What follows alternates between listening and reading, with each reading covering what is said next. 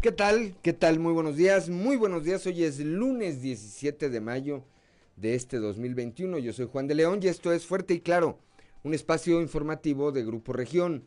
Saludo, como todas las mañanas, a quienes nos acompañan a través de las diferentes frecuencias de, eh, que tiene nuestro grupo en todo el territorio del estado. Aquí para el sureste de Coahuila a través de la 91.3 de la frecuencia modulada para Saltillo, Ramos Arizpe, Arteaga, General Cepeda y Parras de la Fuente, transmitiendo aquí desde el corazón del centro histórico de la capital del, del, estado, desde el sexto piso del edificio que está ubicado en las calles de Allende y Ocampo.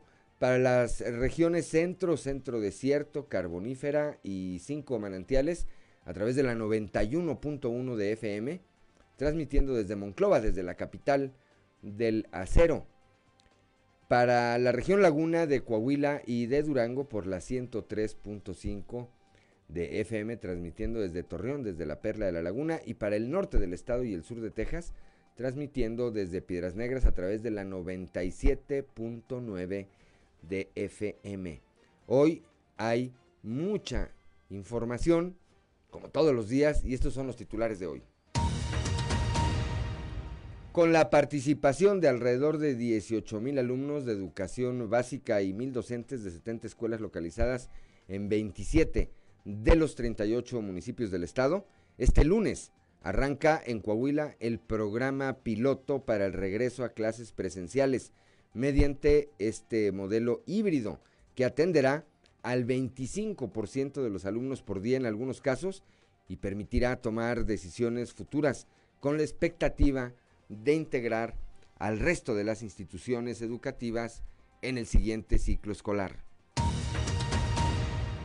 Un vortex de tornado azotó la región eh, carbonífera el sábado por la noche dejando severas afectaciones en viviendas, vehículos y negocios, así como en eh, daños materiales en la clínica 24 del Instituto Mexicano del Seguro Social al norte del estado, específicamente en el municipio de Nava, también este fenómeno meteorológico dejó algunos eh, daños, un par de menores lesionados, con lesiones leves que cuando viajaban a bordo de un vehículo junto con sus padres y estos eh, granizos gigantescos pues rompieron, rompieron los vidrios del vehículo y les causaron lesiones menores. Ante la intensa sequía que se vive en todo el estado, el director general de aguas eh, de la comisión de la Comisión de Aguas y Saneamiento en el estado, Antonio Nerio Maltos, dio a conocer que además de realizar perforaciones más profundas para la extracción del agua, se tiene un proyecto que está en validación por parte de la Comisión Nacional del Agua para realizar 40 presas de gaviones aquí en la región sureste. El obispo de Saltillo, Monseñor Hilario González eh, García, hizo un pronunciamiento de cara a la jornada electoral que se llevará a cabo el próximo 6 de junio. Llamó a la población a ejercer un voto libre y a los partidos políticos a no intervenir, a no intervenir en la decisión de las personas y dejar que el electorado decida por quién votar por los presuntos daños, eh, delitos, perdón, por los presuntos delitos de daño a la propaganda y compra de votos. El pasado fin de semana, el eh, eh, PRI Coahuila presentó una denuncia ante la Fiscalía Especializada en Delitos Electorales, la FEPADE, contra el diputado federal con licencia Luis Fernando Salazar Fernández. Coahuila, nuestro estado, está en el top 10 de recuperación de empleo. Un total de 42.773 empleos se han recuperado de julio de 2020 a abril de 2021, colocando a Coahuila en el séptimo lugar nacional eh, como, como estados que han recuperado los empleos que perdieron durante la pandemia. Gracias al proyecto que presentó el Instituto Municipal de Planeación de Saltillo hace unos meses a la comunidad, se resolverán los problemas pluviales al norte de Saltillo, necesidad que estaba pendiente de atenderse desde hace por lo menos 15 años. En esta obra se van a invertir 320 millones de pesos. Hoy inicia en Saltillo la vacunación, la vacunación contra el COVID-19. Hoy 17 de mayo, para quienes están registrados, hoy 17 de mayo se atenderá a las personas cuyo apellido vaya de la A a la F. El 18 de mayo de la G a la Q. El 19 de mayo de la R a la Z. Y del 20 de mayo en adelante las personas rezagadas, los lugares en donde podrán acudir eh, los adultos mayores de 50 a 59 años eh, son la Canacintra, la ciudad universitaria eh, de la Autónoma de Coahuila en su campus Arteaga y la Universidad Autónoma Agraria Antonio Narro. En el caso, en el caso de los adultos de 50 a 59 años tendrán que acudir con el expediente y registro impreso de la página mivacuna.salud.gov.mx, una copia de su identificación y una copia de la CURP. Este proceso, este proceso incluye a las mujeres con embarazo que para recibir la vacuna deberán presentar ultrasonido o dictamen médico. Bueno, el día de ayer por la noche, la mexicana Andrea Mesa se convirtió en la nueva Miss Universo. Más adelante le estaremos platicando de toda, de toda esta información.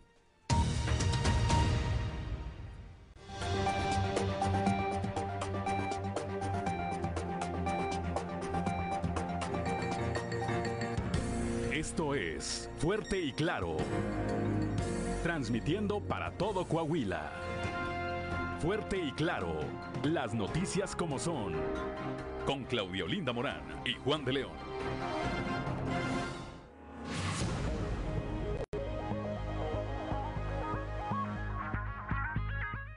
6 de la mañana, 6 de la mañana con 12 minutos que no se le haga tarde. Claudio Linda Morán, muy buen lunes. Muy buenos días, Juan. Muy buenos días a toda la audiencia que nos acompaña hasta a esta hora de la mañana con unas temperaturas en Saltillo de 17 grados, en Monclova de 22, Piedras Negras 23 grados, Torreón 22, General Cepeda 17, Arteaga 16 grados, Musquis 22, San Juan de Sabinas 23 grados, San Buenaventura y Cuatro Ciénegas registran 22 grados, Parras de la Fuente 18 y Ramos Arispe 17. Pero si usted quiere saber cómo va a estar el pronóstico del tiempo para el día de hoy, vamos con Angélica Acosta.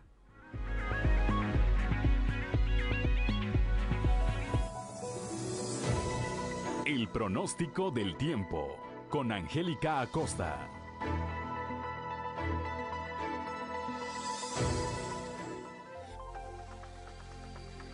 Hola, hola, ¿qué tal amigos? ¿Cómo están? Muy buenos días, qué gusto me da saludarte en este bonito lunes, inicio de semana 17 de mayo. Mi nombre es Angélica Cosa y estoy lista para darte los detalles del clima. Pasamos una semana eh, pues de mucha lluvia, algo de neblina.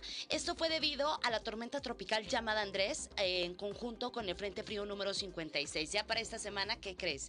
Baja considerablemente la probabilidad de precipitación. Pon atención, Saltillo, ¿qué se espera para el día de hoy, máxima de 26 grados, temperatura muy cálida, muy agradable, mínima de 19 durante el día, parcialmente soleado, va a ser muy agradable y por la noche un, de un cielo claro pasaremos a parcialmente nublado. Como te digo, baja la probabilidad de precipitación hasta 1% ahí para Saltillo. Monclova, feliz lunes, temperatura cálida, 38 grados como máxima, mínima de 22 durante el día, parcialmente soleado, va a estar muy caluroso, por la noche eh, un cielo totalmente claro y de igual manera la probabilidad de precipitación muy, muy baja ahí para Monclova, 2%. Excelente. Torreón, Coahuila, ya, ya se va componiendo el termómetro, ¿verdad? Regresan las temperaturas cálidas, como ya es costumbre también ahí en Torreón.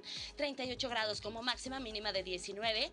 Durante el día, parcialmente soleado, muy, muy cálido. Por la noche, un cielo totalmente claro. 0% la probabilidad de tormenta, de chubasco, eh, de precipitación. Excelente. Piedras Negras, 37 grados como máxima, mínima de 23. Durante el día periodo de nubes y sol, se va a sentir muy cálido y por la noche vamos a tener áreas de nubosidad. La probabilidad de precipitación ahí para Piedras Negras es de 8%. Excelente para toda nuestra gente bonita que pues se tiene que trasladar hacia la Sultana del Norte que tiene vuelta para Monterrey, Nuevo León. Te comento que allá se espera una máxima de 33 grados y mínima de 22 durante el día.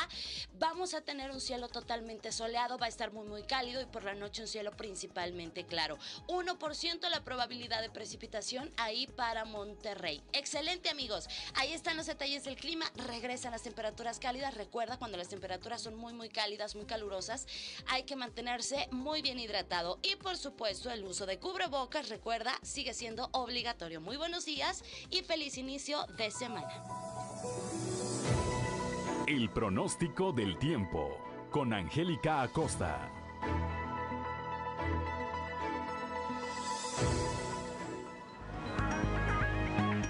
6 de la mañana, 6 de la mañana con 16 eh, minutos, hora de ir a las efemérides con Ricardo Guzmán.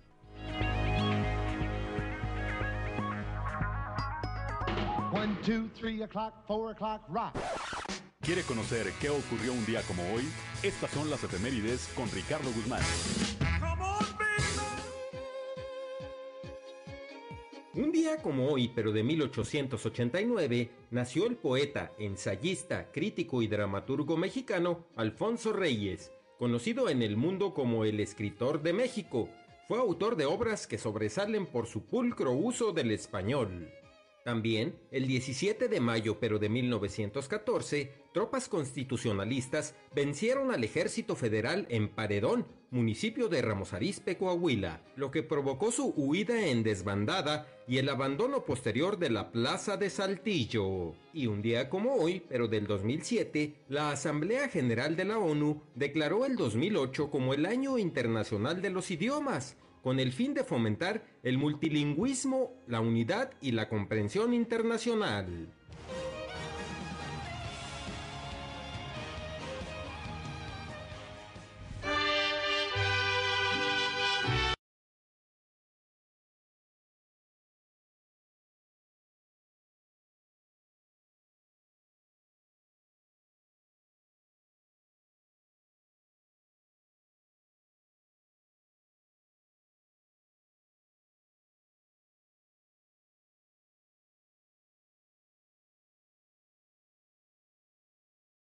Seis de la mañana con 17 minutos. Ahora vamos a invertir un poco aquí, Claudio Linda Morán, auditorio. Ahorita decimos el santoral y el resto de los cumpleaños, pero hoy, entre muchas eh, otras personas que seguramente cumplen años, está de manteles largos nuestra amiga, la profesora Delia Margarita Siller, a quien le aprecio mucho que me tome esta llamada al aire. Muy buenos días, maestra.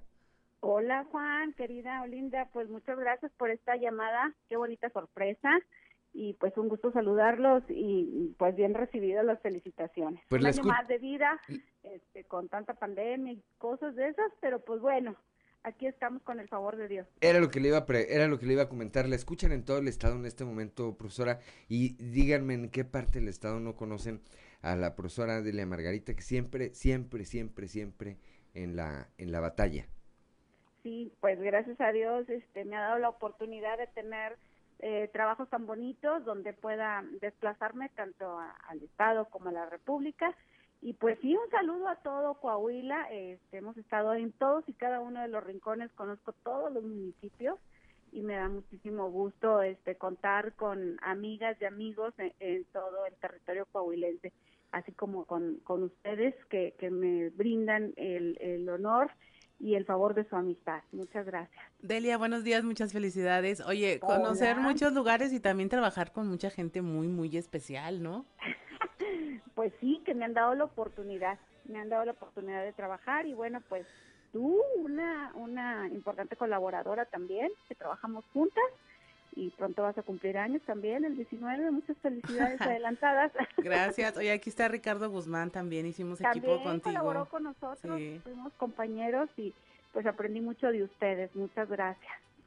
Pues, eh, profesora, le deseamos que, que, pase un feliz cumpleaños y que pase un gran día. Además, le tocó con arranque de la semana. Sí, aparte, fíjate que qué bueno que tocas este tema, arranque de semana y arranque de clases de un programa piloto que, que inicia en Coahuila y que nos va a tocar este, por parte de la sección 5 ir a ir a, trabajar, ir a padrinar a la escuela Luis Horacio Salinas Aguilera acá por el sector de Loma Linda. Y vamos a estar el día de hoy en el arranque, pues les deseamos mucho éxito a las maestras, a los maestros, a los alumnos, a los padres de familia en esta en esta nueva etapa. Y pues ojalá, ¿verdad? Todo pinte bien pues para que en agosto podamos ya estar de regreso este, la mayoría de, de, de las eh, maestros y maestros y de los alumnos. Ahorita pues va a ser un plan piloto, esperamos este, obtener buenos resultados, mi querido Juan, y pues también agradecerte el favor de tu amistad. Siempre hemos andado y hemos coincidido en muchas luchas y bueno, pues hoy nos tocó estar aquí y pues agradecerte siempre que has tenido gestos muy bonitos conmigo, los aprecio y los valoro y te agradezco este detallote. Gracias a Ricardo, gracias a Claudia y gracias a ti por supuesto. Pásala bien, maestra. Le mandamos un abrazo fuerte y nuestro afecto, nuestro cariño siempre. Gracias, Dios los bendiga, cuídense mucho. 6 de la mañana con 21 minutos, somos Claudio Linda Morán y Juan de León, estamos aquí en Fuerte y Claro. Venimos todos. Son las 6 de la mañana, 6 de la mañana con 25 minutos, Claudio Linda Morán, ahora sí, el santoral del día de hoy. Pues hoy se celebra a quienes llevan de nombre Pascual, Heradio y Aquilino. Pascual, Heradio y Aquilino. Bueno, pues eh, a quienes lleven alguno de estos nombres o que tengan algo que festejar el día de hoy, 17 de mayo, pues háganlo, que la pasen muy bien, háganlo con las debidas precauciones. Ya va avanzando la vacunación. Ahorita damos los detalles, pero eh, este anuncio del inicio de la vacunación fue sorpresivo. ¿eh? En apenas unas horas, el gobierno federal comenzó a, avisar que a partir de hoy comienza esta vacunación. Más adelante le tendremos los detalles. Son las 6 de la mañana con 26 minutos y vamos ahora. Híjole, perdió el América. Me quisiera poner deportes, pero bueno, vamos al mundo de los deportes con Noé Santoyo. Resumen Estadio con Noé Santoyo.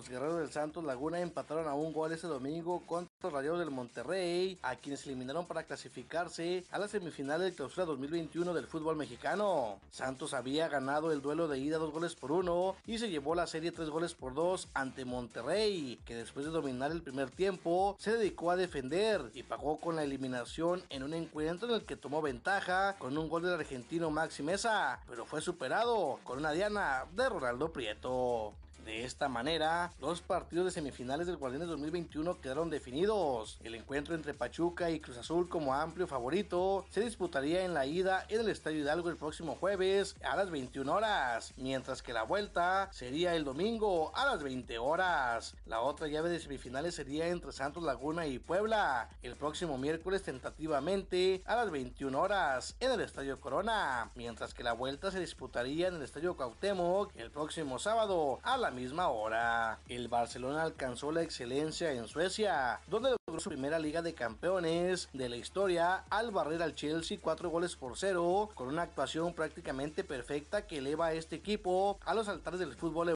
europeo y de la historia del club azulgrana en la categoría femenil. Mientras que en la rama varonil del Barcelona, de manera triste, se despidió matemáticamente de la liga al perder dos goles por uno ante el Celta de Vigo, que sumó su quinta victoria consecutiva, la cual no le sirvió para alargar el sueño europeo porque sus rivales, el Betis y el Villarreal, también vencieron en sus encuentros. El serbio Nova Djokovic, que perdió este domingo en la final del Master 1000 de Roma contra el español Rafael Nadal, aseguró que su rival fue mejor en los momentos decisivos del encuentro, que acabó 7-5, 1-6 y 6-4. Djokovic tuvo dos bolas de rotura con 2-2 en el tercer set, pero Nadal la salvó y le quitó el servicio a continuación para abrirse el camino hacia su décima corona romana. Anthony Davis anotó 28 puntos y LeBron James regresó tras perderse los últimos 6 encuentros para terminar con 24 en el triunfo de 122 a 115 de los Lakers de Los Ángeles ante los Pacers de Indiana.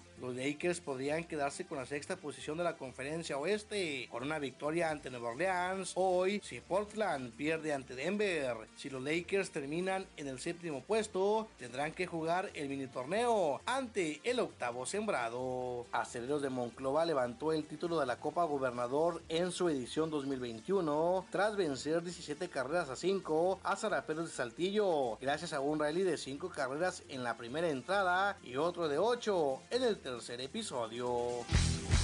Resumen Estadio con Noé Santoyo.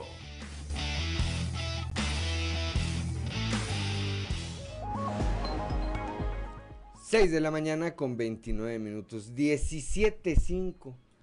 Barrió, trapeó y sacudió a cereros, a zaraperos. Que siguen jugando en la Liga Mexicana de Béisbol. Lo cual es otra noticia interesante, ¿verdad?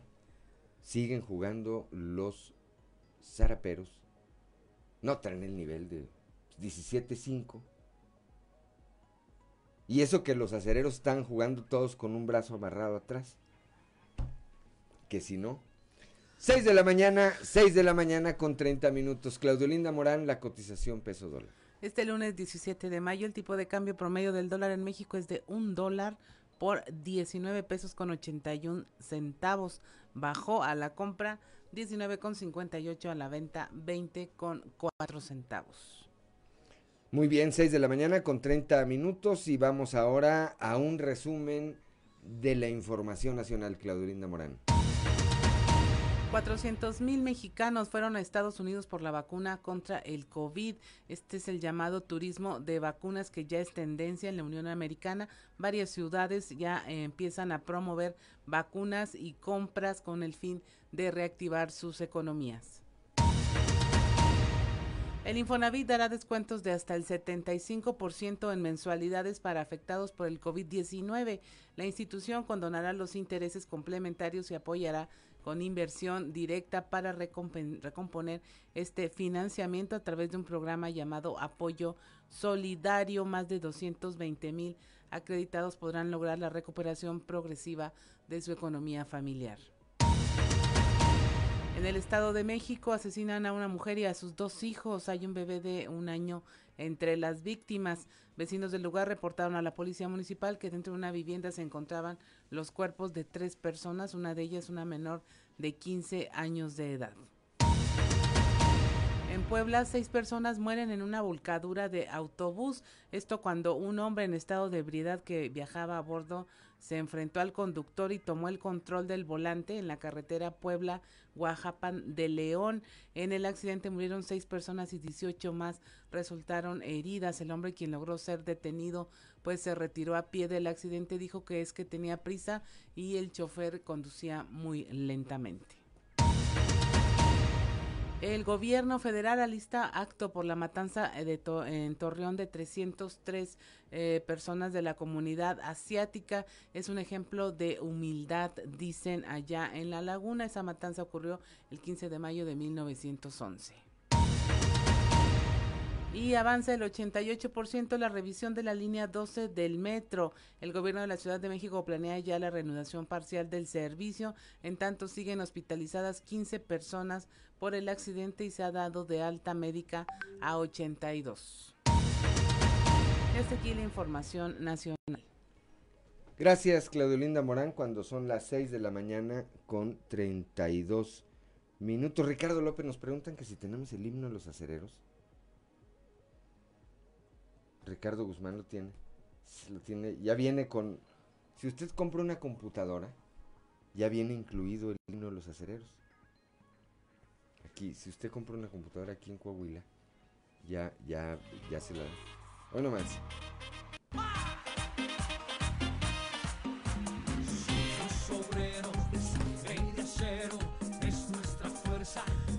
O si el Reyes no le gusta. O si el Reyes es de los zaraperos, me imagino. No. La Furia Azul.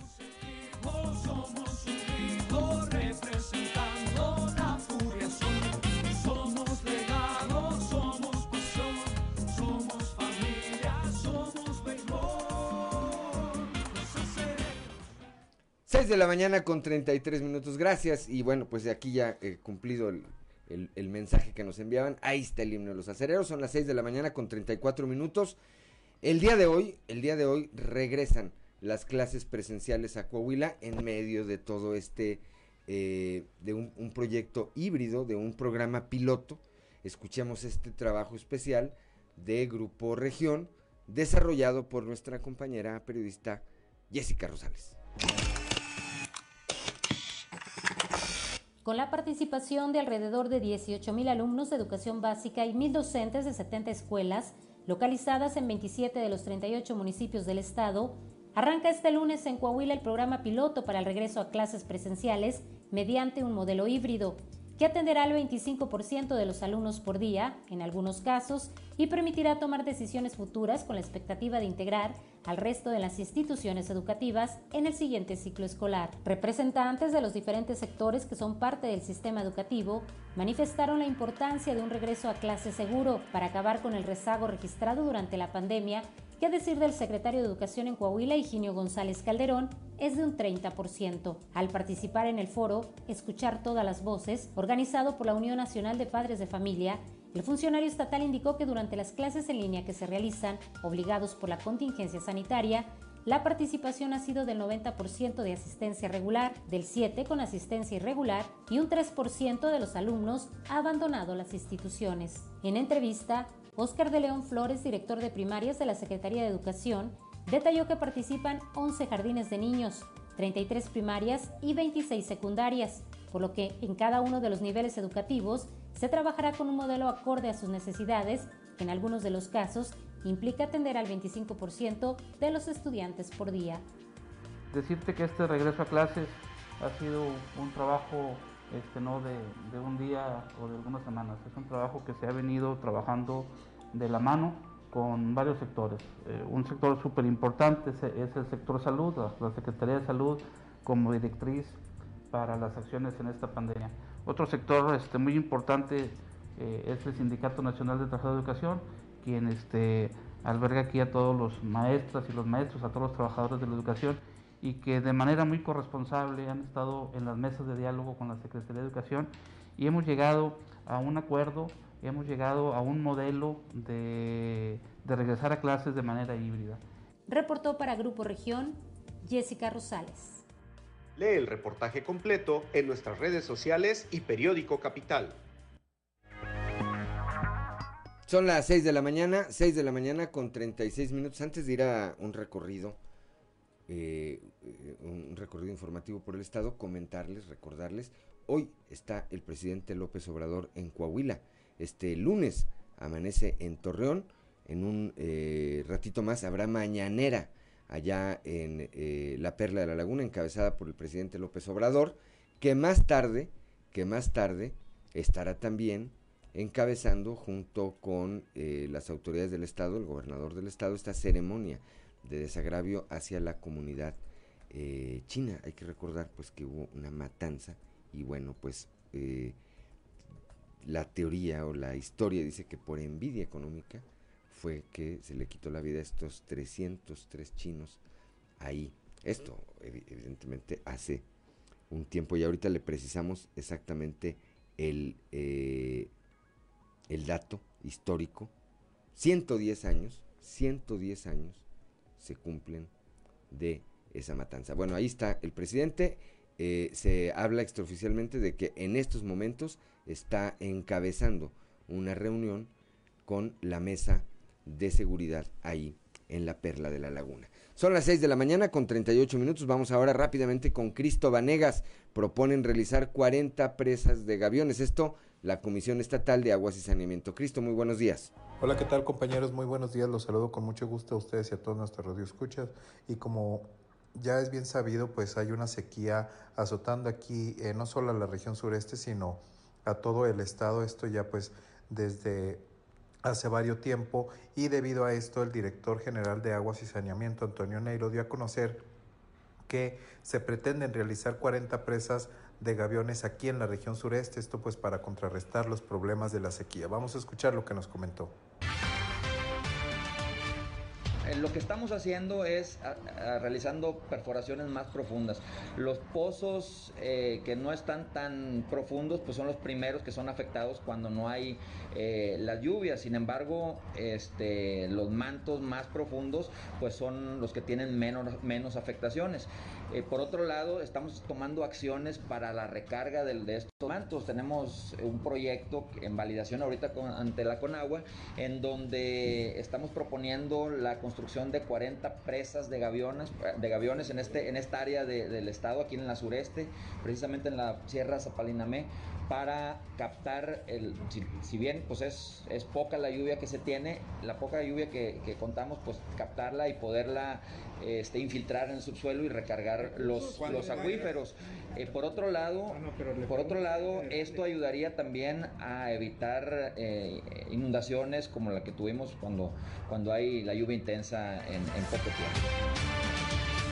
Pues bien, aunado a estos trabajos, también mencionó que se están realizando perforaciones más profundas debido a que los pozos que son eh, que están sobre la superficie pues son los primeros en verse afectados ante la sequía por lo que, pues bueno, son las acciones que se están tomando para contrarrestar los problemas de sequía.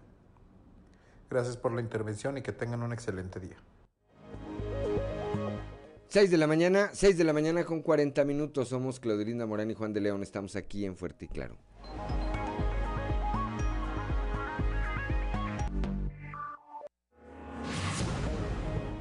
6 de la mañana con 43 minutos. Continuamos con este recorrido informativo por todo el territorio coahuilense y vamos a la región centro con nuestra compañera Guadalupe Pérez, quien nos trae esta eh, información sobre la vacuna anti-COVID, los beneficios de vacunarse estando embarazadas. Esto con el doctor Enrique Campos San Miguel. Muy buenos días, saludos desde la región centro. Tenemos entrevista con el doctor Enrique Campos, quien es ginecólogo obstetra. Nos habla en relación a la aplicación de las vacunas anti-COVID en mujeres embarazadas y aclara diversas dudas. Pues seguimos los lineamientos del Colegio Americano de Ginecólogos y de la Federación Mexicana de Ginecología y Obstetricia. Las dos coinciden en que se deben de vacunar a todas las embarazadas que que lo acepten. ¿sí? O sea, la protección que confiere la vacuna es mucho mayor que el riesgo de alguna reacción a la misma. Y el riesgo durante el embarazo de contraer COVID, pues es el de la población general. O sea, lamentablemente el COVID no respeta a las embarazadas. Y aunque normalmente son gente joven que se defiende bastante bien de la enfermedad, sí hemos tenido malos resultados. De hecho, en México, en este año de pandemia que pasó, tuvimos un repunte en la mortalidad materna. O sea, hubo más muertes de embarazadas que en los últimos años y fue debido a casos de COVID. Entonces, la, la política que nosotros recomendamos es vacunar a todas las embarazadas. Tal como lo precisa el doctor Campos, se sigue el lineamiento del Colegio Americano de Ginecólogos y de la Federación Mexicana de Ginecología y Obstetricia. Ambas coinciden en que se debe vacunar a todas las mujeres embarazadas que así lo acepten. La protección que confiere la vacuna es mucho mayor que el riesgo a alguna reacción de la misma, aseguró el galeno. Al momento, en cuanto a los bebés nacidos tras haberse vacunado, informó que estudios realizados en Estados Unidos sobre al menos 35 mil pacientes, hay dos estudios, de uno de la vacuna Pfizer y otro de la vacuna Moderna. No reportaron problemas con los fetos ni con las placentas, considerando que son vacunas seguras, siendo el único riesgo una reacción anafiláctica que pudiera darse en una situación extremadamente rara. Saludos desde la región centro para Grupo Región Informa, Guadalupe Pérez. 6 de la mañana con 46 minutos en la región norte declina Yolanda Olague del partido Encuentro Social a favor de Norma Treviño. La información con Norma Ramírez. Muy buenos días, Juan, Claudia. Esta es la información desde Piedras Negras en un acto voluntario y convencida de tomar la mejor decisión en lo que fuera la candidata a la presidencia municipal por el partido Encuentro Social, Yolanda Olague Rayos renunció a las filas de este para unirse al Partido Revolucionario Institucional. Con esto eh, dio a conocer también Norma Treviño que bienvenidos son todos aquellos que buscan unirse a este proyecto político. Por su parte, eh, Olague Rayos dijo que estaba convencida de poder eh, apoyar la campaña de Norma Treviño, ya que en su partido no encontró el apoyo que así se requería. Esta es la información. Así es, Yolanda, por, por su propia voluntad, ella se acercó con nosotros y me da muchísimo gusto. Saben que siempre estamos así, abiertos. Mientras seas de Piedras Negras, pues vente. Y si eres mujer, pues con más ganas. Entonces, eh, los que se quieren unir a nuestro proyecto, sé que lo van a enriquecer. Vénganse, vénganse con nosotros, únanse y todos eh, vamos a trabajar juntos y muy unidos y más fuertes que nunca. Sus propuestas, porque este, tenemos muchas cosas en común, ¿verdad? Eh, aparte, yo me fijé en ella que es una persona muy sensible, muy atenta a, a la ciudadanía, ¿verdad? Y sabe escuchar, sabe atender, entonces, este eh, varias de las propuestas lo teníamos en común y por eso, ¿verdad? Yo me uno a ella. ¿Esta unión solamente es eh, como parte de su partido, unirse a ella o va a dejar su partido para unirse a ella? Voy a dejar mi partido, ya renuncié, ¿verdad? Este, ya renuncié a mi partido y me uno a... Pues que se quite el chalequito, ¿no? Para Fuerte y Claro, Norma Ramírez. 6:48 de la mañana y aquí en región sureste el obispo Monseñor Hilario González se pronuncia ya de cara a la jornada electoral. Tenemos la información con nuestra compañera en la línea, Leslie Delgado. Buenos días, Leslie. Hola, ¿qué tal? Muy buen día, Clau. Eh, te saludo con gusto en esta mañana, nuestro escuchas y que nos sigue a través de redes sociales. Efectivamente, pues el día de ayer el obispo de Saltillo, Monseñor Hilario González, pues hizo un pronunciamiento de cara a la próxima jornada electoral que se va a vivir aquí en la entidad y pues bueno, también hizo un llamado a, la población sobre todo para que vote libremente y a los partidos políticos pues para no presionar que eh, voten por ellos y pues bueno, vamos a escuchar lo que nos dijo al respecto. No vale en la conciencia de un cristiano católico vender el voto este, te lo voy a poner en positivo. Un cristiano católico que se prepara para votar debe hacerlo con la mayor libertad posible. Y la libertad son todo tipo de coacciones, ¿verdad? De cualquier tipo. En ese sentido haría un llamado a los también a los partidos que, que hagan una campaña ética. Como, es, tradicionalmente sabido que hay esta coacción. Sí, como te he dicho, creo que el, el hecho que hagamos estas jornadas es para los que votan y para los que buscan el voto también, recordarles el deber espiritual, moral, ético que hay cuando tú quieres captar el voto de alguien, pero que se haga pues, con conciencia, con honestidad, con transparencia. Entonces se podría decir que llama a la iglesia a no vender votos. La iglesia les está pidiendo a todos que hay que evitar la coacción, hay que hacerlo con la mayor libertad y para eso necesitamos formar nuestra conciencia, conocer eh, las propuestas, conocer eh, las plataformas ideológicas y todo. Ya son, ya son las eh, 6 de la mañana, 6 de la mañana con 50 minutos. Pues un tono diferente, Leslie, sin duda. Eh, a mí me parece bastante interesante el pronunciamiento del obispo Hilario González García, pero me parece que lo hace de manera muy objetiva, no como hace algunos meses que con el anterior obispo pues sí tenía cliente, ya era de cada, de cada, de cada fin de semana, ya tenía a un partido político en especial al que le tupía este, a diestra y siniestra, Leslie. Efectivamente, sí, eh, vemos también que el obispo pues ya se está inmiscuyendo un poquito en ciertas temáticas, tanto sociales como políticas, el hacer este tipo de pronunciamientos y también recordarle a nuestros escuchas que en estos próximos días se va a realizar acá una jornada precisamente eh, eh, organizada por la pastor por la pastoral social, perdón, donde abordarán estos temas electorales precisamente pues para ampliarles un poquito el panorama. Y pues bueno también el obispo trata de eh, pues de mediar un poquito la situación sin atacar y sin defender a nadie sino simplemente pues haciendo un exhorto a la población. Y pues bueno, también en otro tipo de temáticas que usualmente abordaba eh, Ray Raúl Vera y pues bueno, vemos que Monseñor Hilario tiene otra perspectiva más neutral y sobre todo pues como jerarca aquí de, pues de la diócesis de Saltillo, pues también tratar de eh, ser lo más neutral posible en este tipo de temas, Lick. Pues hay seriedad, hay seriedad. Gracias, Leslie. Muchas gracias y excelente inicio de semana, Lick. Muy buen lunes. 6 de la mañana con 52 minutos. ¿Qué más tenemos, Claudelina Morano? Eh, bueno, el PRI eh, denunció a Luis Fernando Salazar Fernández por delitos de daño a la propaganda y compra de votos. Esto ocurrió el fin de semana. Tenemos la información con nuestro compañero Víctor Barrón desde allá, desde La Laguna. Hola, ¿qué tal amigos de Grupo Región? Muy buenos días. En temas de la comarca lagunera, por los presuntos delitos de daño a la propaganda y compra de votos, el pasado fin de semana el PRI Coahuila presentó una denuncia ante la Fiscalía Especializada en Delitos Electorales, la FEPADE. Esto contra el diputado federal con licencia Luis Fernando Salazar Fernández.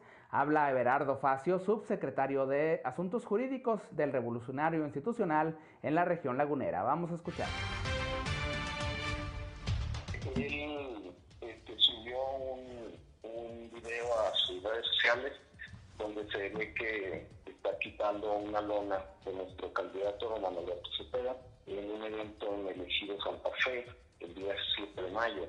Él sube el video el día 8 y aparte por entrevistas con las personas de ahí se, se obtuvo que él estaba ofreciendo beneficios económicos a cambio de, del voto de las familias. Entonces por eso decidió presentar la denuncia ante la Procuraduría General de la República. Y la denuncia es por eh, el daño a la propaganda y por el ofrecimiento de beneficios económicos a cambio del voto de, las personas. Eh, el procedimiento, bueno, nosotros presentamos la denuncia, se va a mandar, nos, informaron ahí que se va a mandar a las oficinas de la FEPAD en Saltillo y ya la oficina de la FEPAD es quien va a decidir si continúan ellos con la con el proceso, se declaran incompetentes por otra autoridad o, cualquier resolución que ellos den el delito de la compra del voto, pues bueno, alcanza pena de prisión si no mal recuerdo, hay una penalidad este, de tres años a la equivocación. Dijo Everardo Facio que hasta el momento esta es la única irregularidad de esta naturaleza que se ha detectado en el actual proceso electoral y manifestó que lo ideal es que no se presenten más, ya que el rumbo de los comicios debe ser decidido únicamente por el voto ciudadano. Esto es todo en la información. Desde La Laguna reportó Víctor Barrón. Que tengan un día excelente. 6 de la mañana, gracias Víctor Barrón, 6 de la mañana con 54 minutos. Es que ya es una obsesión de Luis Fernando Salazar Fernández que, bueno, no pudo ser candidato. Lo eliminaron de la contienda electoral por incumplir con la ley. En este caso no presentó su informe de gastos eh, financieros durante la precampaña y esto derivó en que el Consejo General del INE decidiera negarle el registro, pero bueno, entonces luego inscribió a su papá. Yo creo que su papá ni siquiera se ha dado cuenta de que está inscrito como candidato a alcalde de Torreón. Pero además la elección en Torreón, y vamos a platicar de esto después del corte, es entre dos candidatos. Román Alberto Cepeda, del PRI, y Marcelo Torres Cofiño, del PAN, entre ellos dos que ayer debatieron y se dieron hasta con la cubeta, por cierto, entre ellos dos está la contienda para la alcaldía de Torreón. Son las 6 de la mañana con 55 minutos. Estamos aquí en Fuerte y Claro. Fuerte y Claro.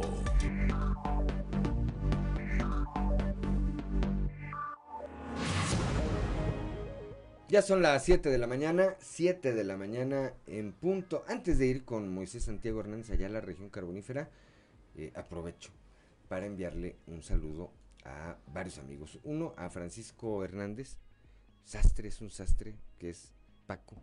Es, eh, tenía mucho tiempo que no lo veía.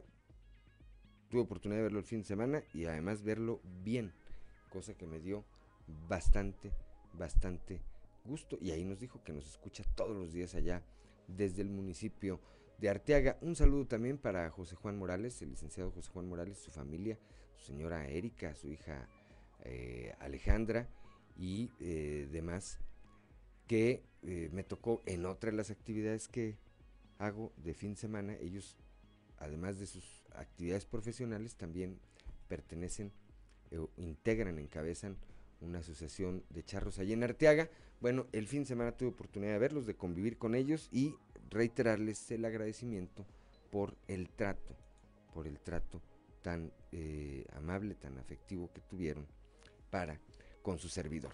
Siete de la mañana, siete de la mañana con un minuto. Moisés Santiago Hernández, ¿qué pasó en el fin de semana allá en la región carbonífera? Eh, granizos impresionantes. Platícanos, muy buenos días.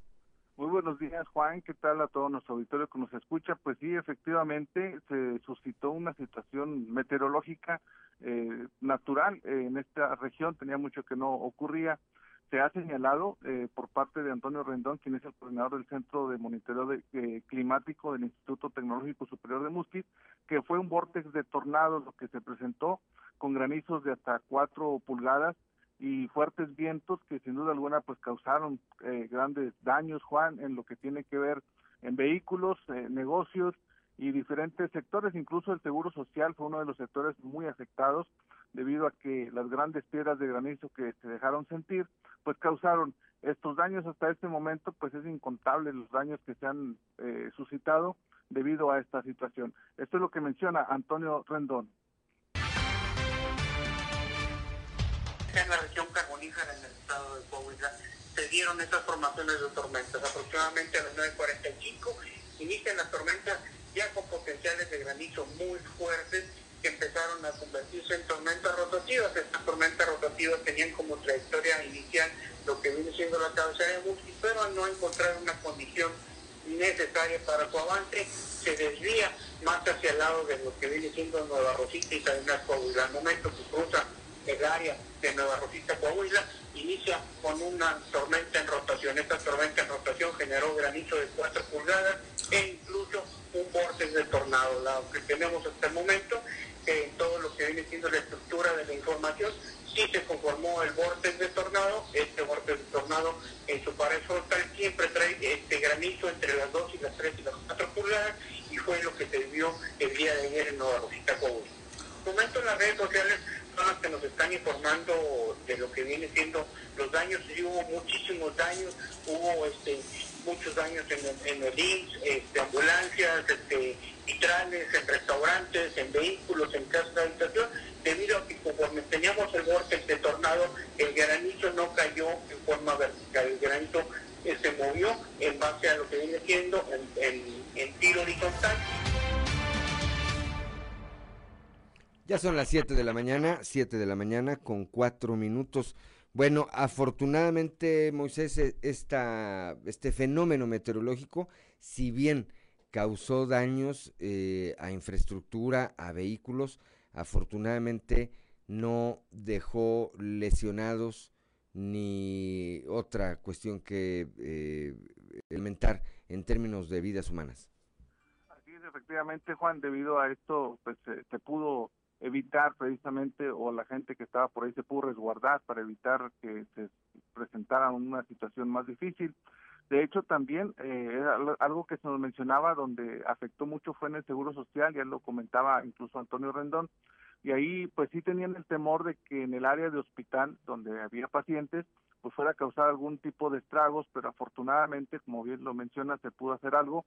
Los mismos trabajadores del turno nocturno de, Seguro Social de Nueva Rosita actuaron de forma inmediata para evacuar a los pacientes que estaban por ahí en esa área y lograron resguardarlos en una zona segura para evitar que ocurriera una tragedia que lamentar. De hecho, el director del hospital de, de Nueva Rosita, de la Clínica 24, eh, Gonzalo Martínez León, nos comenta precisamente cómo él se le informó de forma inmediata lo que había sucedido y también pues se dio la instrucción para reparar inmediatamente los daños ocasionados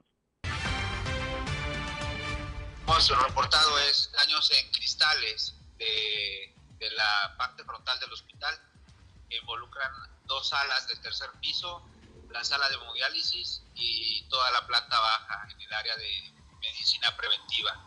Puro, puro daño material, no hubo ningún daño físico ni a personas hospitalizadas, ni a familiares, ni a personal de salud. Eso es lo que se tiene y en relación a unas ambulancias que teníamos ahí, pero ya en baja unas ambulancias que salieron también dañadas, pero esas ambulancias no estaban ya teniendo función este, de traslado de pacientes. El traslado de pacientes sigue en la normalidad. Ninguna ambulancia de las nuevas tuvo daños, nada más fue daño estructural, sobre todo en cristales de, la unidad. Eso es, en el caso del área de pacientes hospitalizados no se registraron daños ni, ni daños en pacientes.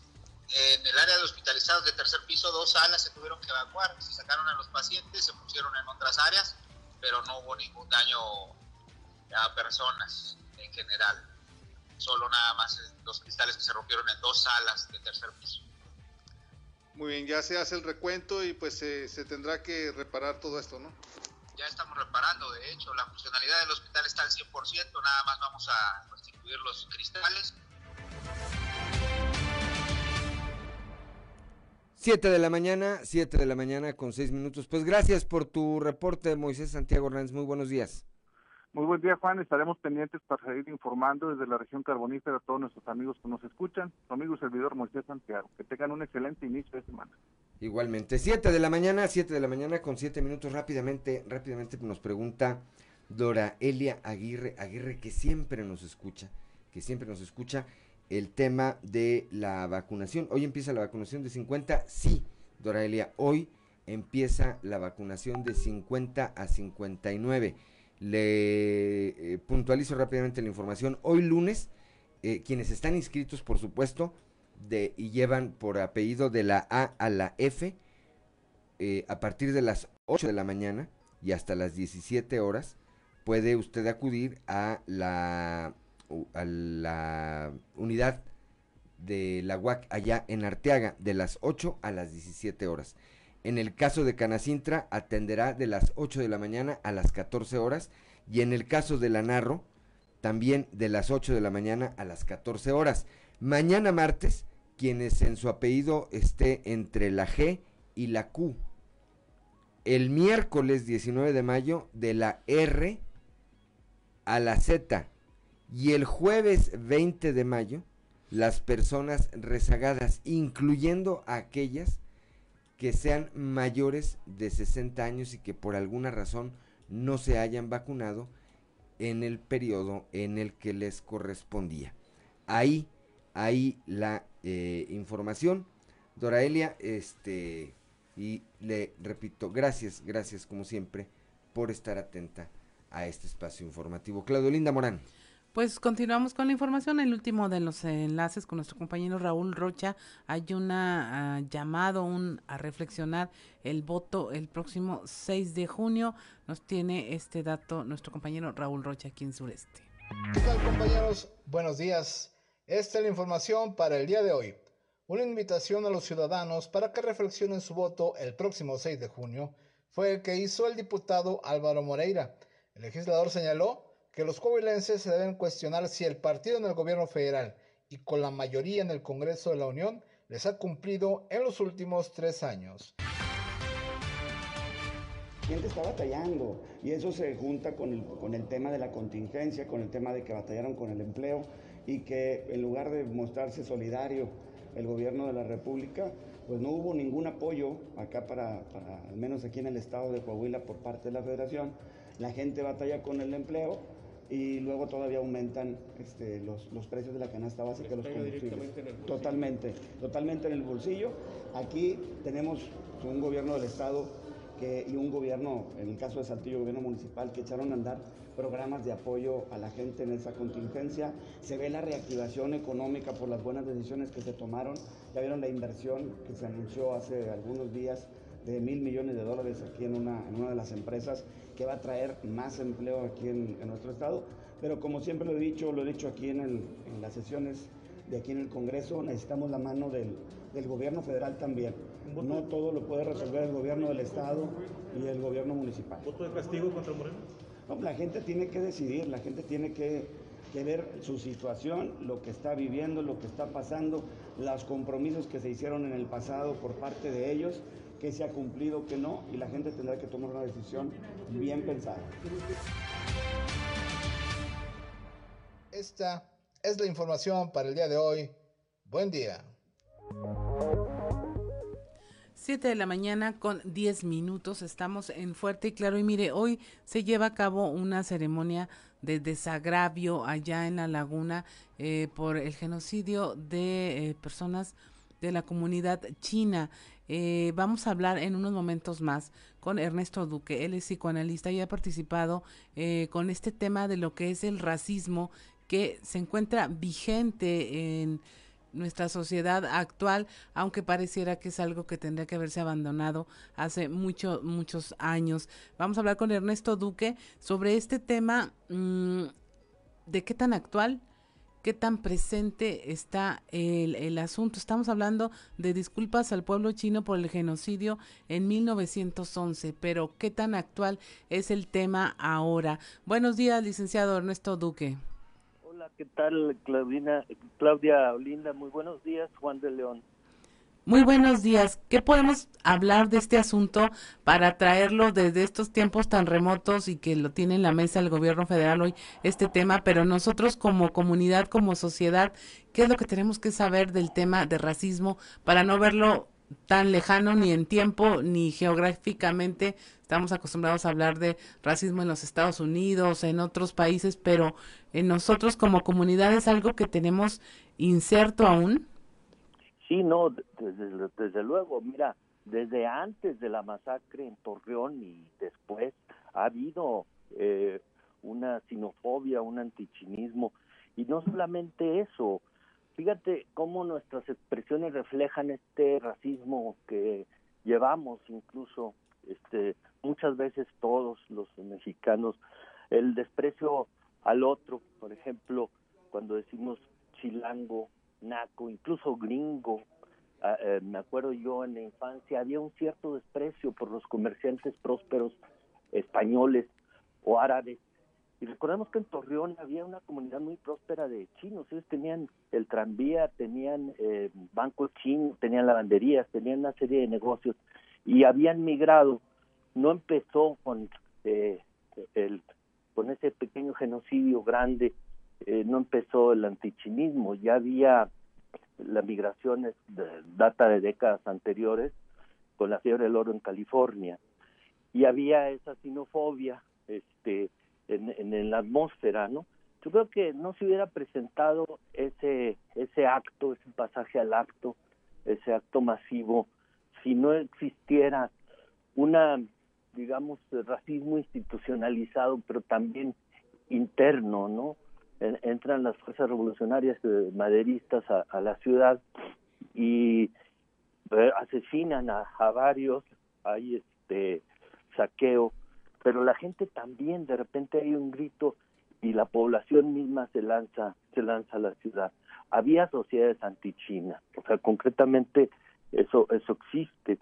Nosotros los psicoanalistas vemos por ejemplo eso frecuentemente en la psicopatología la, la psicopatología el diagnóstico la clasificación con que llegan los pacientes al consultorio muchas veces sustituyen su nombre por un diagnóstico no Buenos días, doctor. Fíjese que soy esquizofrénico. ¿Que, es usted quién? Eh, o, esquizoparanoide. En fin, esas cosas eh, hay que, eh, digamos, comentarlas para, para poder identificarlas y saber cómo es que ese repudio al otro, al negro, al amarillo, al diferente, al diverso, este, muchas veces lo hacemos, ese repudio, ese odio, ese deseo de aniquilación sin darnos cuenta, ¿no? Eh, vivimos ante una eh, siempre migración constante y eso siempre eh, expone a estas personas que abandonan sus tierras de origen a este a este tipo de trato.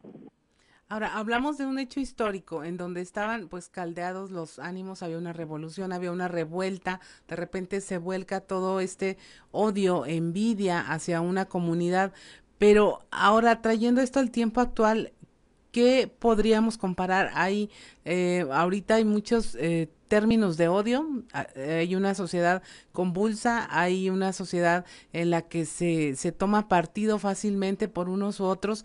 ¿Estamos en riesgo? Sí, desde, desde luego, pero bueno, esas cosas no suceden todos los días, ¿no? El riesgo de una masacre, no sé, pero el, el repudio a cuentagotas a veces suele ser mucho más doloroso. Las mismas comunidades de extranjeros, de migrantes, lo viven los días, eh, todos los días. Las personas que han cambiado su residencia en la Ciudad de México, el centro del país, los jóvenes que están estudiando muchas veces este, son rechazados cuando les dicen chilango, por ejemplo, y los desprecian, los excluyen. Eh, en fin, eso desde luego está, está presente. El, el, el racismo tiene que ver con, con la raíz, mucho tiene que ver la cuestión del territorio. Veamos con qué orgullo está representado en la música vernácula. Este, por ejemplo, yo soy del mero Chihuahua, del mineral del Parral, o mi ciudad de Chinampa, de un lago escondido, etcétera. Muchas veces este, la identidad eh, está relacionada a nuestro origen. ¿Y qué se defiende si no es justamente el territorio? Las clases que repudian y rechazan esos migrantes. Eh, es el mismo argumento de quienes emigran y quienes lo rechazan, refugio y protección. Es decir, ellos se mueven porque buscan una tierra donde estén seguros. Y quienes lo rechazan muchas veces sienten que hay un desplazamiento de su cultura, de su identidad, que se van a mezclar y se pierde la pureza. Recordemos, en el ser humano no hay razas, o sea, no hay una, taxonómicamente no hay clases biológicas. El último pariente cercano al hombre, el Australopithecus, hace mucho que desapareció. Entonces, la raza es un concepto cultural, es una construcción que tiene que ver con la lengua, con el territorio, insisto, con algunos otros rasgos que compartimos, olores, sabores, gustos, preferencias, y ese temor presente siempre en muchos grupos culturales, que los invadan y les quiten su identidad y los desplacen, les quiten su, su tierra, sus fuentes de empleo, sin saber que la sociedad, el mundo, el ser humano ha evolucionado justamente por esa, esas corrientes migratorias, porque es una forma de crecer. Pero la, la idea de que de supremacía siempre va a estar presente y con una especie de, de temor al contagio. Pues, por ejemplo, si, si vemos este la actitud que tenía el presidente, expresidente de los Estados Unidos cuando decía, refiriéndose al COVID, el virus chino, sí. qué mayor actualidad no podemos encontrar en eso, ¿no? Entonces, ¿qué pasa con una con una pandemia, con una epidemia? Hay un agente que es el portador de un mal, de una enfermedad, de un virus, una bacteria. Por ejemplo, el, mosquito, el anófeles, Aedes aegypti. ¿Qué hacemos? Pues exterminamos al mosquito. Sí. Pero ¿cómo le hacemos cuando el portador es el ser humano?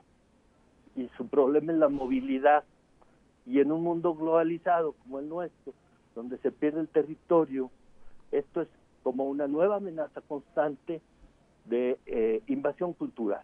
El multiculturalismo, la diversidad, son problemas que muchas veces se ven como amenazas, esa, esa actitud intolerante al otro estamos como acostumbrados a las etiquetas, ¿no?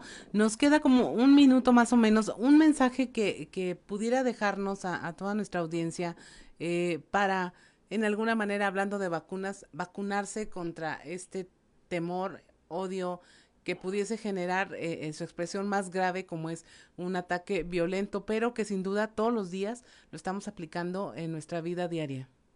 Pues mira, este, inmunidad no existe, pero sí hay formas de combatir eh, la, las actitudes xenofóbicas y eso es la cultura eso es la educación, eso que ustedes, esto que ustedes están haciendo.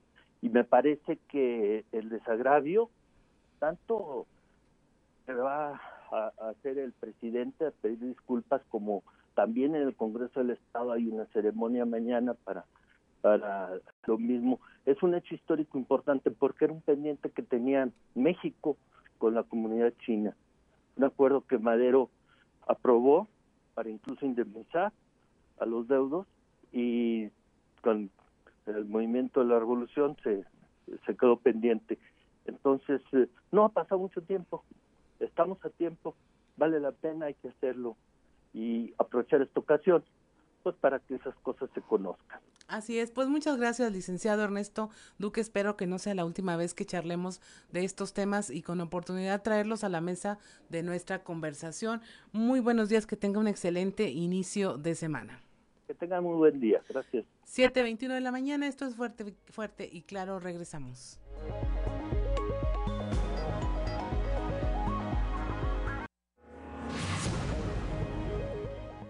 Ya son las 7 de la mañana, 7 de la mañana con 24 minutos. Vamos rápidamente a la portada del día de hoy de nuestro periódico Capital, que en su nota principal destaca retorno hoy a clases presenciales. Escuchábamos ya este trabajo especial de Grupo Región, elaborado por nuestra compañera Jessica Rosales, que además le invitamos a leerlo completo en las redes sociales. Hay eh, documentos, datos que no se han dado a conocer, que no se han publicado. Léalo léalo, está bastante interesante y eh, bueno, pues estaremos muy atentos a cómo va desenvolviéndose este programa piloto que inicia con 17 mil, 17 mil alumnos y cerca de mil maestros. También en la imagen principal, Coahuila en el top 10 de en recuperación del empleo, un total de 42 mil 773 empleos se han recuperado de julio de 2020 a abril de 2021 aquí en el estado. Escuchábamos hace un momento a Álvaro Moreira, al, diputado, recordando esta inversión de mil millones de dólares que la empresa General Motors decidió hacer aquí, en la región sureste, aquí, en Coahuila. Bueno, pues ahí está. Esto es este derivado, evidentemente, pues, de las condiciones de competitividad, de seguridad, de promoción y demás que hay en nuestro estado. Ya eh, platicamos con Moisés Santiago Hernández los daños que hubo este fin de semana ya en la región carbonífera por el granizo. Afortunadamente, pues no pasaron, no pasaron de daños, de daños materiales. También al obispo de Saltillo, a Monseñor Hilario González García, que hace este llamado a la población a no vender su voto. Y a quienes eh, tengan la tentación de comprarlo, pues a no comprarlo. Dice que hay que ir a votar libremente. También escuchamos a Toño Nerio platicando de este tema de estas 40 eh, presas de gaviones que la Comisión Estatal de Aguas y Saneamiento pretende hacer. Este proyecto está ya en etapa de validación ante la Comisión Nacional del Agua. Son las 7 de la mañana con 26 minutos y vamos ahora a nuestra columna en los pasillos.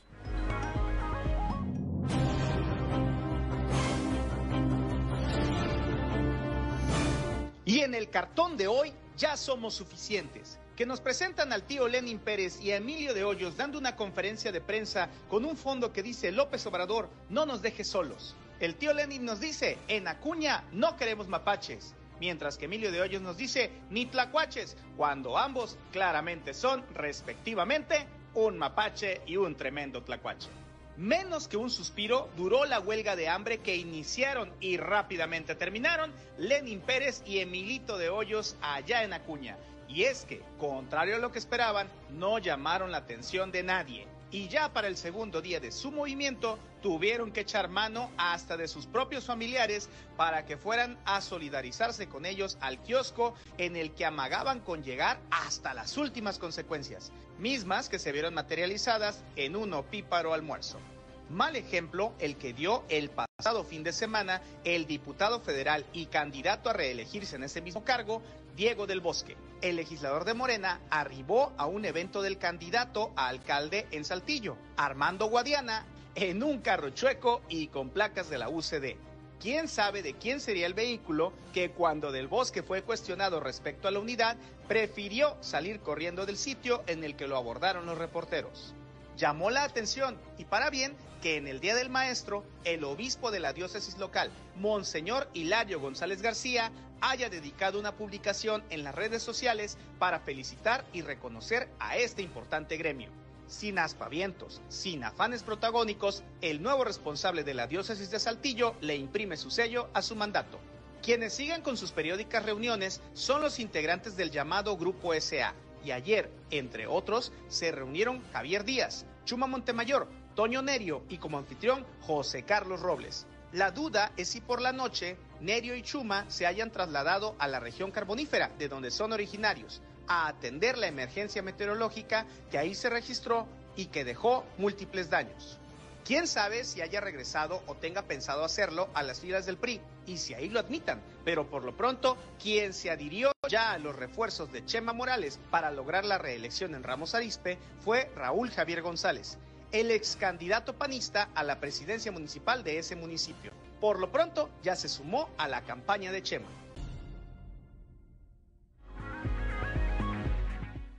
Ya son las 7 de la mañana con 29 minutos. Sí, hasta las últimas consecuencias, dijo Lenin Pérez el día que decidió ponerse en huelga de hambre. Pues las últimas consecuencias terminaron en unos de barbacoa. Ahí terminaron dos días después. Esas fueron las últimas consecuencias de la huelga de hambre de Lenin Pérez y de Emilio de Hoyos un desayunote. Se exhiben, ¿verdad? Así es. Se exhiben. Cuando menos Reyes Flores duró ocho días. En la noche le llevaban de comer, pero en el día pues sí se hacía como que se desmayaba y se sentía mal y le tomaban ahí la glucosa y le medían la, presión, le tomaban la presión y demás. Pero estos dos Dos días les duró. O día y medio, no sé. Y luego, unos de barbacoa. Unos de barbacoa. Esas fueron las últimas consecuencias. Hasta ahí llegaron. Lenin, Pérez y Emilio de Hoyos. Las últimas consecuencias, dijeron. Pues las últimas consecuencias fueron unos de barbacoa. Para que le midan. Siete de la mañana con 30 minutos. Claudio Linda Morán. De julio de 2020 a abril del 2021 se recuperaron más de 42 mil empleos en Coahuila. El estado está en el top 10 en recuperación del empleo. Eh, está, esto coloca a Coahuila en el séptimo lugar, por lo que se estima que en el corto plazo se pueda anunciar la recuperación del 100% de los empleos perdidos durante el periodo más crítico en términos económicos y del empleo del COVID-19. Esto después de un periodo de recuperación en diciembre de este año se dieron de baja 9.465 fuentes de empleo debido a los cierres de año y terminaciones de contratos. El gobernador Miguel Riquelme mencionó que estos eh, alrededor de 9.000 empleos son producto de un ciclo que se registra año con año atribuible a procesos propios de la industria, fiscales y de determinación de contratos. A propósito, a propósito del presidente, eh, a propósito del gobernador, perdón, en este momento el gobernador Riquelme está haciendo eh, uso de la palabra en esta conferencia de prensa mañanera que encabeza el presidente López Obrador en Torreón. Vamos a escuchar un momento de lo que está hablando el gobernador. Hoy probando de nueva cuenta lo que se siente estar en las aulas. Eh, Coahuila tiene y cuenta con más camas de hospital y en conjunto con su gobierno, el Instituto Mexicano Seguro Social y el ISTE, ya iniciamos a atender distintos padecimientos, cirugías y enfermedades que se quedaron rezagadas por la atención del COVID-19. Aquí también estamos sumados a la tarea de inmunizar y retomar las actividades normales lo más pronto posible junto con su gobierno. Resalto que Coahuila ha recuperado 42.700 empleos, lo que equivale ya al 82% de los que se perdieron durante la pandemia y se están creando a la vez nuevas fuentes de empleo. Señor presidente, por último, agradecemos también su presencia a esta ciudad para llevar a cabo el evento que presidiremos en unos momentos más, la solemne ceremonia de petición de perdón del Estado mexicano a la comunidad china por los lamentables agravios y sucesos genocidas ocurridos en mayo de 1911. De nueva cuenta, sea usted bienvenido a Coahuila, en especial a Torreón, bienvenido a nuestra querida comarca. Bueno, pues ahí está, ahí está la intervención del eh, gobernador Miguel Riquelme eh, hace unos instantes en la conferencia de prensa mañanera que encabeza el presidente López Obrador allá en eh, Torreón, en la Perla de la Laguna, como lo señalaba también el gobernador, en un momento más ambos estarán encabezando esta ceremonia de desagravio a la comunidad china por la matanza aquella de 1911, está puntualizando la fecha el gobernador, 303 chinos fueron, fueron muertos. Claudio Linda Morán, ¿qué más tenemos? Bueno, pues buenas noticias para el norte de Saltillo. Se ejecutará un proyecto para evitar inundaciones, una necesidad que estaba pendiente de atenderse desde hace por lo menos 15 años y es una obra en la que se invertirán 320 millones de pesos entre el gobierno del estado, la iniciativa privada y alcaldes de la región sureste para la aplicación de los recursos del impuesto sobre nómina. Eh, estaban, estas obras son proyectos de canalización del arroyo del 4 Bajo y dice Oscar Pimentel, director del Instituto Municipal de Planeación, que este grupo de trabajo gubernamental está integrado por funcionarios del gobierno del estado a través del CEAS, gobierno municipal a través de obras públicas, desarrollo urbano, el IMPLAN, así como la con agua. El plan contempla cuatro acciones principales, la ejecución del proyecto de canalización del arroyo El Cuatro Bajo, obras de control y regulación de los escurrimientos pluviales en los arroyos Canoas y Blanco, la construcción del sistema pluvial Eulalio Gutiérrez y la realización de obras preventivas para mitigar las afectaciones en la próxima temporada de lluvias. Ya son las 7 de la mañana, 7 de la mañana con 35 minutos. Miren, Paco de la Peña, Paco de la Peña del periódico El Heraldo, está enviando un mensaje, dice, un última hora, dice, pese a que se esperan temperaturas calurosas para este lunes, en el centro de vacunación anticovid de Canacintra, sobre, sobre el bulevar Vito Alessio Robles, no se instalaron por parte de las autoridades federales toldos para sombra y puntos de hidratación, al tiempo que comienza a formarse una larga fila de ciudadanos con 50 años y más, además de mujeres embarazadas, para la aplicación de la vacuna contra el COVID-19. Y creo que aquí vale la pena hacer una reflexión. Lo decíamos hace un momento, hace un momento lo estábamos señalando, que eh, en unas horas apenas, apenas con unas horas de anticipación, el gobierno federal, que aquí representa Reyes Flores Hurtado, dio a conocer sobre el inicio de la vacunación, este nuevo proceso de que contempla a personas de 50 a 59 años y mujeres embarazadas. Pareciera, pareciera que el delegado no entiende o definitivamente no le importa lo que padezca la gente. Ya quedó demostrado en el anterior proceso, cuando el gobierno federal se va por la libre, esto fracasa en el momento en que trabajaron coordinados, como en el caso de los maestros, fluyó, fluyó perfectamente la vacunación. Bueno, hoy, hoy el gobierno federal hizo lo mismo, se fue por la libre. Entiendo, entiendo que apenas ayer por la noche a algunas autoridades, por un mensaje de WhatsApp, se les eh, hizo de su conocimiento que hoy iniciaría este proceso de vacunación. Pues ya de entrada anticipamos que no va a estar bien porque pues no hay organización, no hay coordinación, no hay organización, no hay coordinación y esto va a acabar como como acabó la vez pasada.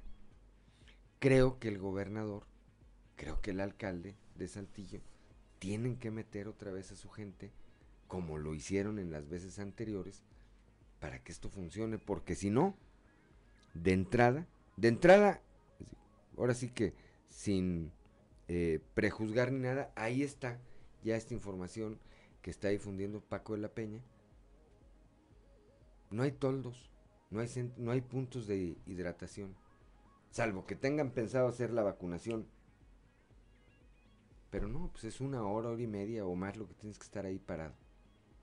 Qué tragedia, de verdad, tener autoridades como las que representan aquí al gobierno federal. Claudio Linda Morán. 7.38 de la mañana continuamos con la información. Invertirá el Estado 400 millones de pesos para garantizar el abasto de agua potable, así lo señala el director general de la Comisión Estatal de Agua y Saneamiento, Antonio Neiro. Eh, bueno, en, recursos federales todavía no, todavía no están autorizados este, los recursos, pudieran ser del orden de 50 hasta 80 millones de pesos pero nosotros tenemos proyectos por 400 millones de pesos en, el estado y lo estamos viendo con eh, los municipios, con fondos como el de hidrocarburos, con fondos del impuesto sobre nómina, como fondos como el metropolitano en la, laguna. Bueno, el año pasado se aplicó el fondo metropolitano, entonces estamos buscando el financiamiento para estas obras que son prioritarias y que ya lo hemos platicado con los alcaldes y alcaldesas de todo el estado y han eh, reorientado la, atención y las prioridades por la situación que se vive. ¿Esas obras prioritarias son cuáles? Pues obras prioritarias en eh, eh, perforación de, pozos, este, rehabilitación de líneas de conducción, rehabilitación de redes de distribución, este, instalación y bueno, inversión en, compra e instalación de medidores, esto para el tema de ser más eficientes en, todos los sistemas operadores eh, y, buscando generar en la ciudadanía una cultura de, cuidado del agua, muy importante. 7 de la mañana con 39 minutos, no, 7 de la mañana ya, 7 de la mañana ya con 40 minutos. Somos Claudio Linda Morán y Juan de León. Estamos aquí en Fuerte y Claro.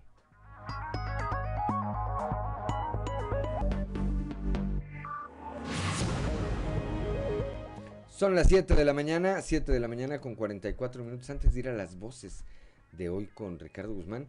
Bueno, nada más redondear, eh, terminar de comentar este tema. Ayer hubo debate organizado por el Instituto Electoral de Coahuila para la presidencia municipal de eh, Torreón. Participaron eh, Marcelo Torres y Román Alberto Cepeda, entre los dos que está la competencia electoral allá para definir quién será el próximo alcalde. Evidentemente el gran ausente fue Luis Fernando Salazar Wolfolk, el papá de Luis Fernando Salazar Fernández, alias el hooligan.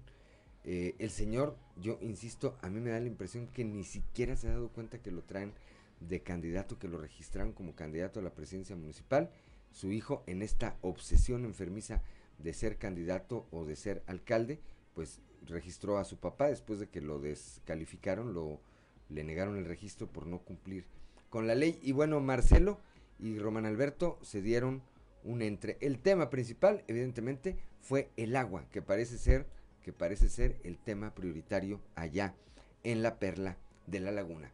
Y ahora sí, vamos a las voces de hoy con Ricardo Guzmán. Lo dijeron fuerte y claro en región sureste. Monseñor Hilario González, obispo de Saltillo, llama a ejercer un voto libre. Un cristiano católico que se prepara para votar debe hacerlo con la mayor libertad posible.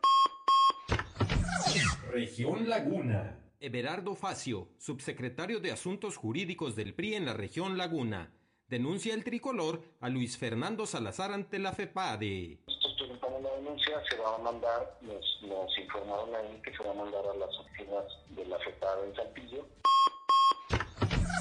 Región Centro. Enrique Campos San Miguel, ginecólogo obstetra, vacuna anti-COVID trae más beneficios a embarazadas.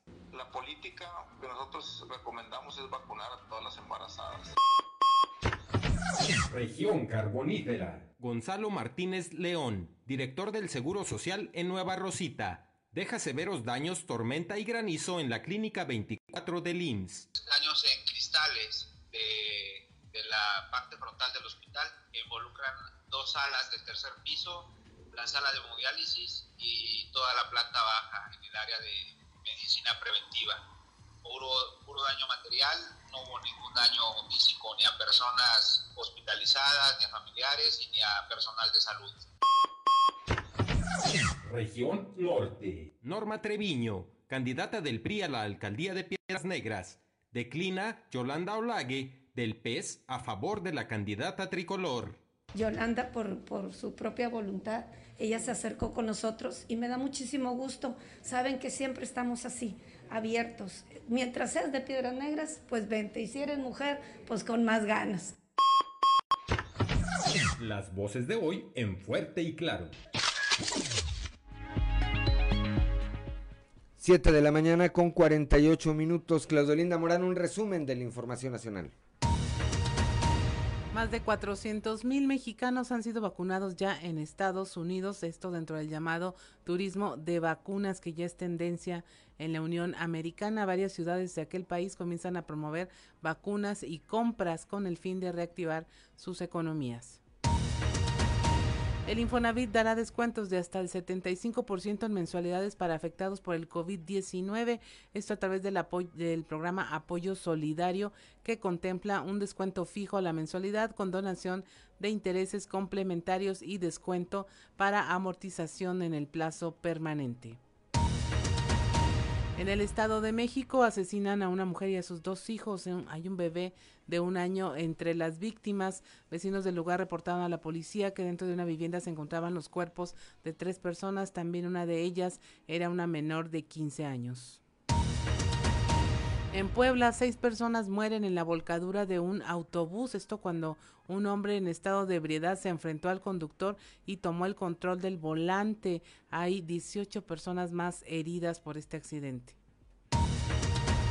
El gobierno federal alista acto por la matanza en Torreón de 303 personas de la comunidad asiática. Esto um, hecho ocurrido el 15 de mayo de 1911. Avanza el 88% la revisión de la línea 12 del metro. El gobierno de la Ciudad de México planea ya la reanudación parcial del servicio. En tanto, siguen hospitalizadas 15 personas por el accidente y se han dado de alta a 82 más. Inicia la temporada de ciclones. La temporada de lluvias y ciclones tropicales se extenderá hasta el 30 de noviembre. Los pronósticos apuntan a la formación de más de 29 fenómenos de este tipo. En el Atlántico se estiman serán entre 15 y 20, entre ellos de 8 a 12 tormentas tropicales. Y en Jalisco desaparecen cinco adolescentes. En esta entidad hay más de 12 mil personas desaparecidas. Ellas son cuatro adolescentes que se encontraban internas en un albergue en la comunidad de San Agustín, Tlajomulco. Las adolescentes tienen entre 14 y 16 de años de edad. Y hasta aquí la información nacional. Son las 7 de la mañana, 7 de la mañana con 50 minutos. Bueno, pues ya decíamos que ayer Andrea Mesa, Andrea Mesa ganó este certamen de Miss Universo y ya tren de bajada Lupita Jones. Subió un post, pero pues de esas veces que ya no se los pasan, no los revisan y lo suben. Entonces, el post de Lupita Jones dice, propuesta de texto para redes si gana Andrea el Miss Universo. Y ahí dice, felicidades Andrea Mesa, digna representante de México, una joven modelo, ejemplo de lo que nuestro país puede lograr. Muchas felicidades por llevar en alto el nombre de nuestro país, porque el mundo entero sabe que en México tenemos ciudadanos que logran sus sueños. Y luego viene abajo, propuestas de texto para redes si Andrea no gana el Miss Universo. Entonces, ¿qué hubiera dicho Lupita Jones? Felicidades, Andrea Mesa, luchaste por lograr el sueño que desde chica te acompañaba. Tu disciplina y talento te llevó hasta el lugar que hoy ocupaste en Miss Universo. Digna representante de nuestro país, pusiste el nombre de México en alto y de pie te aplaudo porque nos dejas en claro que querer es poder y los mexicanos queremos llegar muy lejos. Bueno, pero además no deberían criticar a Lupita, ni deberíamos criticar a Lupita Jones. Pues, esta, es una mujer preparada, tenía la respuesta para una, para una circunstancia y la respuesta para otra circunstancia. Pero bueno, pues Andrea Mesa es Miss Universo, Lupita Jones demostró que es una mujer preparada para lo que venga, ¿verdad? Que tiene siempre la respuesta a la mano, solamente que le falta que alguien ahí le diga, quítele el texto aquí, ponga este, etcétera, etcétera. 7 de la mañana con 52 minutos, vamos al show de los famosos con Ámbar y Lozano. El show de los famosos con Amberly Lozano.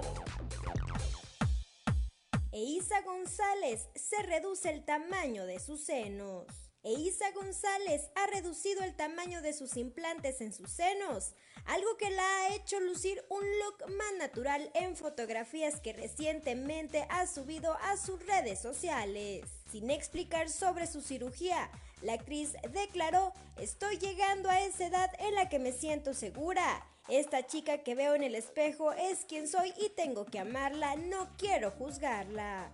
Especialmente en medio de una pandemia, nos damos cuenta de que nuestros cuerpos están haciendo mucho para mantenernos con vida. Tenemos que estar agradecidos con ellos, fue lo que comentó Eisa para una revista. En las fotografías recientes de Isa se ve un notable cambio en su apariencia, comparado con fotografías recientes con las de algunos años posando en la alfombra roja.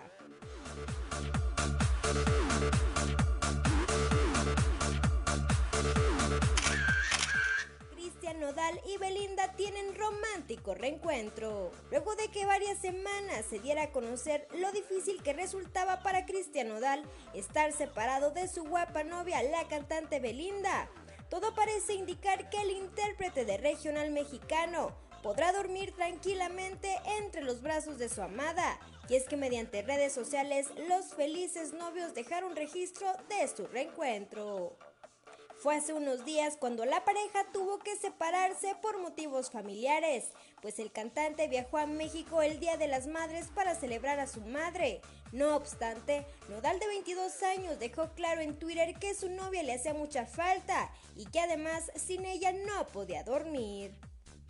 Ahora la calma ha vuelto, pues en palabras del intérprete de Botella tras Botella, regresó a su hogar al reencontrarse con la mujer que ama. Eres mi hogar, te amo y te extrañé como loco, escribió el joven para acompañar el video en el que se ve Belinda dormir entre los brazos de su galán. Reportó para Grupo Región Amberly Lozano. Ya son las 7 de la mañana, 7 de la mañana con 55 minutos. Ya nos vamos, gracias, gracias a Ricardo Guzmán en la producción, a Ricardo López en los controles, a Claudelina Morán por su acompañamiento siempre, a Cristian y a Ociel, aunque le vaya a los zaraperos, está, está bien enojado Ociel todavía por lo de los zaraperos. Ya no me quiso ni hablar ahorita. Mira, este saco es azul acerero. Azul de los acereros de la Furia Azul. No de los zaraperos. 17-5 les metieron. ¿Qué va? No, ¿cómo que del Cruz Azul? No, 17-5 le metieron a los zaraperos. Y repito, eso que los acereros jugaron todos, todos, todos con un brazo amarrado atrás. Que si no, quién sabe cómo hubiera acabado eso. Ya nos vamos, nos escuchamos el día de mañana a partir de las 6 y hasta las 8 de la mañana. Soy Juan de León. Páselo usted muy bien.